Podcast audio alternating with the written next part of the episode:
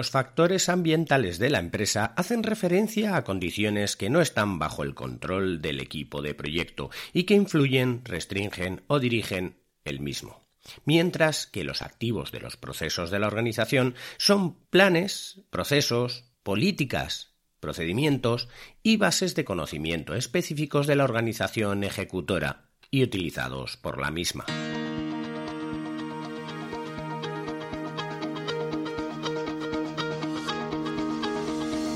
Hola, estás escuchando Proyecta, un podcast de Emilcar FM sobre dirección y gestión de proyectos, metodologías ágiles, lean, productividad y mucho más. Yo soy Abel Yécora y os voy a contar todo lo que tiene que ver con este mundo.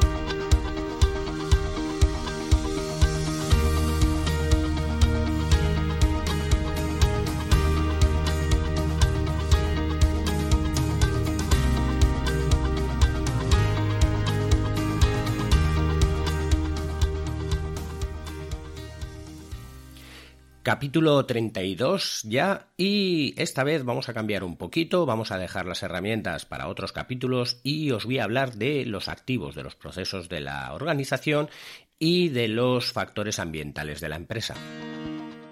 Muchas veces en la dirección de proyectos y, y sobre todo eh, el PMP en todo su libro y mucho y muchos directores de proyectos en sus proyectos hablan de que hay que tener en cuenta los factores ambientales de la empresa y también los activos de los procesos de la organización. En algunos de los capítulos de los que ya he hablado anteriormente mm, hacemos referencia a los activos de los procesos de la organización y los factores ambientales de la empresa como entradas de varios de los procesos a ejecutar por el director de proyectos en un proyecto en el que se esté realizando algo. Esto se tiene que tener en cuenta porque dependerá de estas dos variables, de aquellas cosas que incluyamos en estas dos variables, la ejecución del proceso, el éxito del proceso, ya que hay que tener muy en cuenta ambas cosas.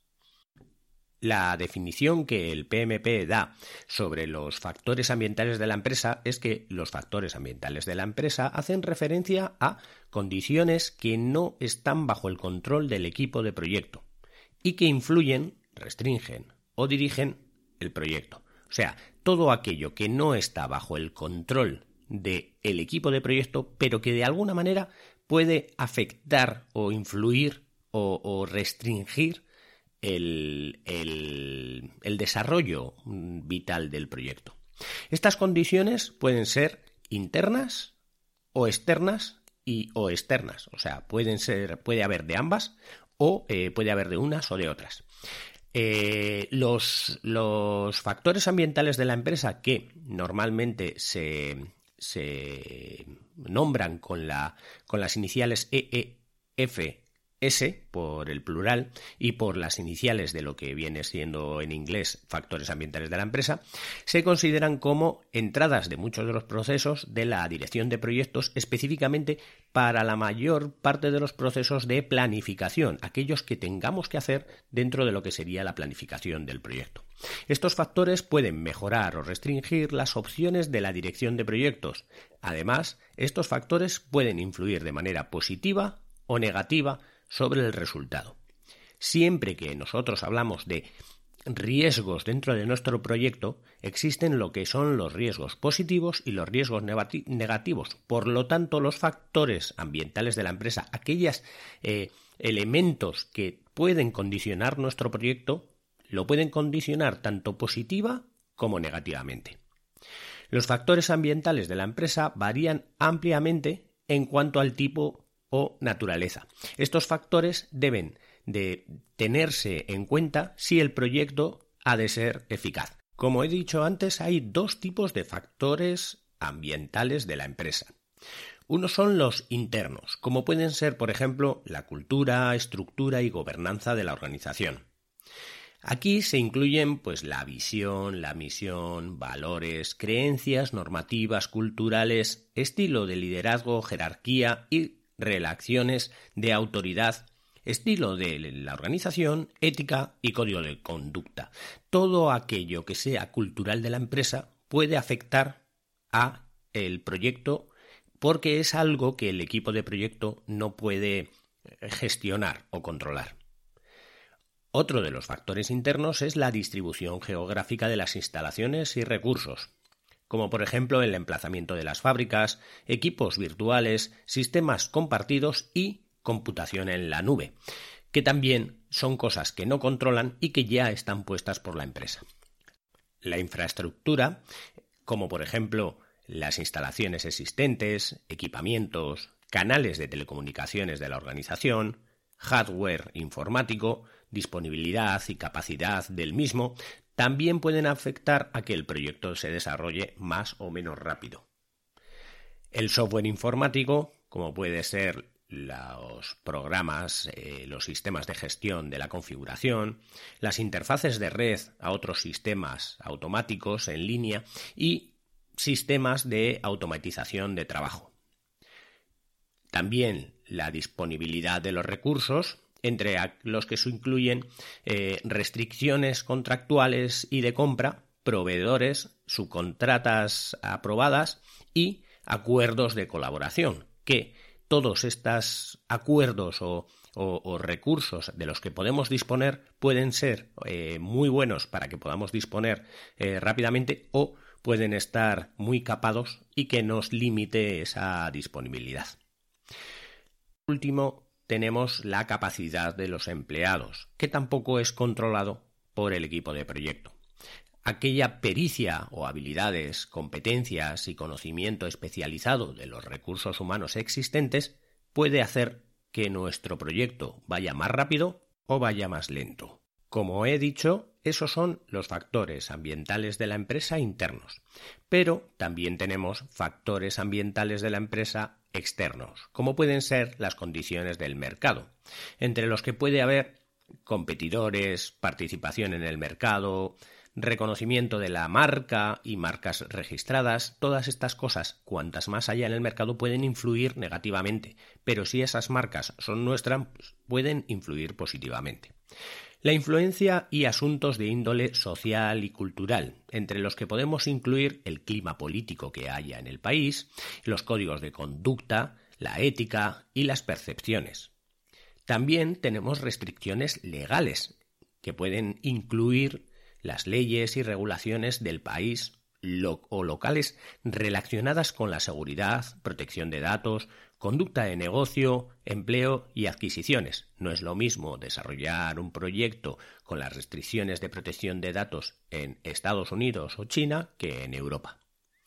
También las bases de datos comerciales, entre las que podemos incluir los resultados de los estudios comparativos, datos para la estimación estandarizada de costos, información de estudios de los riesgos de la industria y bases de datos de riesgos. Todas estas bases de datos que pueden ser públicas y que eh, públicas o comerciales que se pueden adquirir para tener ese conocimiento previo de ese país nos van a influir en cómo desarrollar ese proyecto. Investigaciones académicas en las que se pueden incluir estudios de la industria, publicaciones, resultados de estudios comparativos que también pueden influir en el desarrollo de nuestro proyecto si estamos haciendo algo sobre una investigación eh, o utilizando algún tipo de documento que sale de una investigación. Además, incluiremos también los estándares gubernamentales o de la industria, entre los que se incluyen las regulaciones y los estándares del organismo regulador o relacionados con productos, producción, medio ambiente, calidad y fabricación, que, dependiendo de qué proyecto, tendremos que ajustarnos a esas normativas.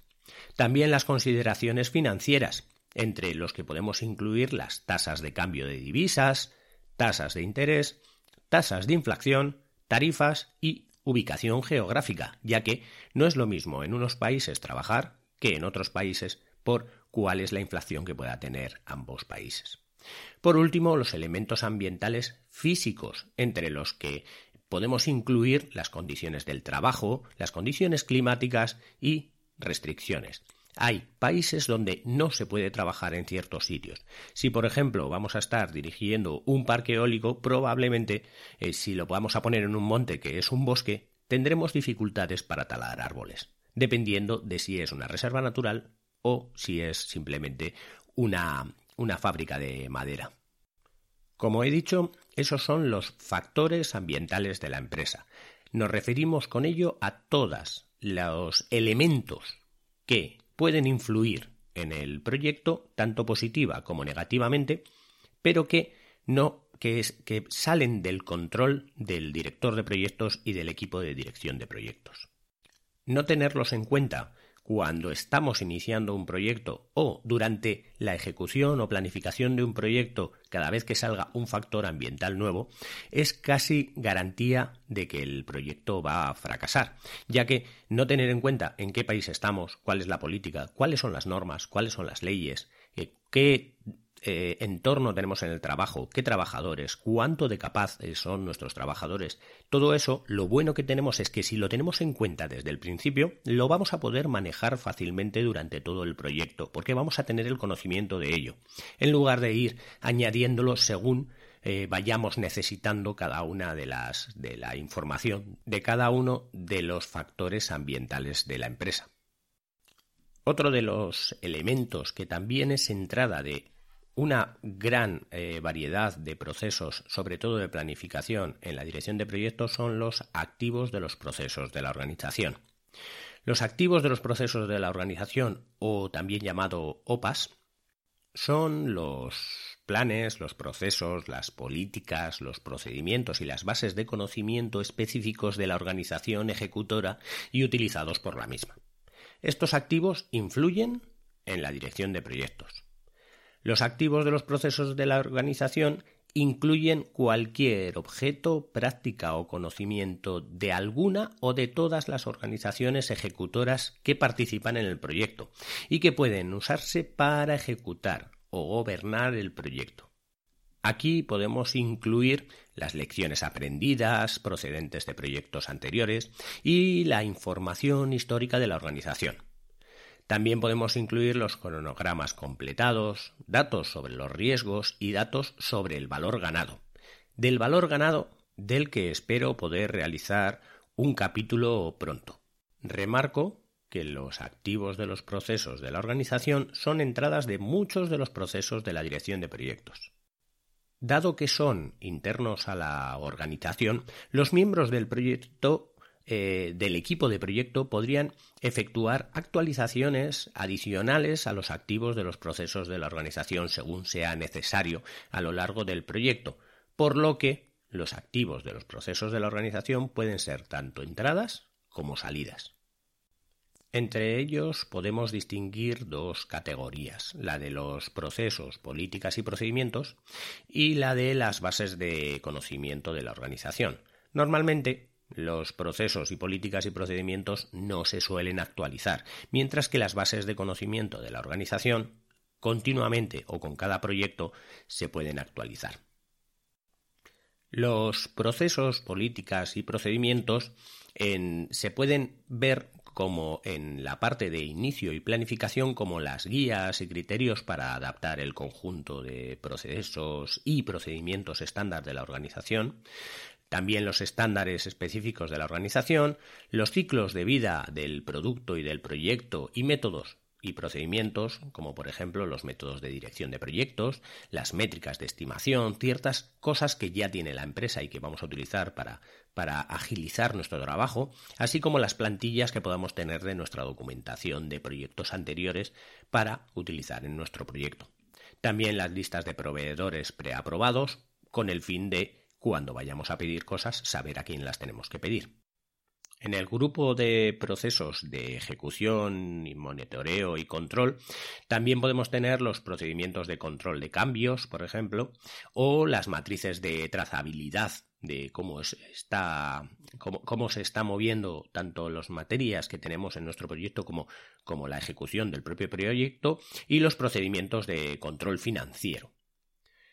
Además de eso, podemos tener procedimientos para la gestión de incidentes, el control de la disponibilidad y de los recursos, los requisitos de comunicación, procedimientos para priorizar y aprobar y emitir autorizaciones de trabajo, plantillas también eh, en el, de ejecución de, las tareas, las guías estandarizadas de, instrumentación, de, cómo manejar la herramienta o de trabajo y también los procedimientos de verificación y validación de los, de los productos o de los servicios que estamos haciendo.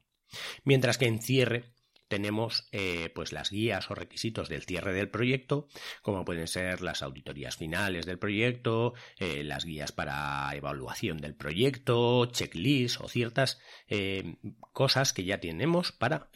cerrar el proyecto. Como veis, los activos de los procesos de la organización pueden ser entradas de muchos procesos, no solo de planificación, sino también de cierre y de ejecución. Por otro lado, tenemos los eh, repositorios de conocimientos de la organización, la parte que hemos dicho antes, que sí que más o menos se actualiza. Entre ello podemos tener los repositorios de conocimiento de la gestión de la configuración, que consiste en las versiones de los componentes de software y hardware y líneas base de todos los estándares, políticas y procedimientos de la organización ejecutora, así como cualquier otro documento de proyecto. Básicamente lo que vamos a tener es todo el documento de proyecto, los requisitos de los datos financieros que podamos eh, necesitar, eh, la información histórica y repositorios de conocimiento de lecciones aprendidas de otros proyectos que cuando terminemos nuestro proyecto vamos a volver a añadir lecciones aprendidas a ese repositorio. El repositorio de los datos de las gestiones de incidencias y defectos con la eh, con, la, mm, eh, eh, con el objetivo de que nosotros también aprendamos de esas, de esas deficiencias que tienen y si sale alguna deficiencia más durante el proyecto, añadirla a ese repositorio. Asimismo, los repositorios de datos y métricas utilizadas para recopilar y tener a disposición los datos de mediciones de procesos y productos y también los archivos de los proyectos anteriores con el fin de ver líneas bases de eh, costo y alcance cronograma de otros proyectos y utilizarlos para que nuestro proyecto eh, mejore o sea más fácil estimar ciertas cosas en la, en la fase sobre todo de planificación. Creo que con todo esto más o menos queda claro qué son los activos de los procesos de la organización y también qué son los factores ambientales de la empresa. Son dos partes que en, como hemos dicho antes, en casi en muchos de los proyectos, de los procesos de, de la ejecución de, de, un proyecto o de la planificación, perdón, de la gestión de proyectos o la dirección de proyectos, muchos de los procesos necesitan como entradas y bastantes veces como salidas lo que sería actualización de los activos de los procesos de la organización, ¿vale? Entonces, esas entradas y esas salidas se utilizan mucho y se utilizan muy a la ligera y muchas veces ni siquiera se tienen en cuenta porque son como las últimas entradas o las últimas salidas, pero son tan fundamentales como las más importantes en cada uno de los procesos. Así que Tenedlo en cuenta y cuanto antes identifiquéis tanto los activos de los procesos de la organización como los factores y ambientales de la empresa, antes podréis trabajar de una manera más rápida y más segura para garantizar el éxito de vuestro proyecto.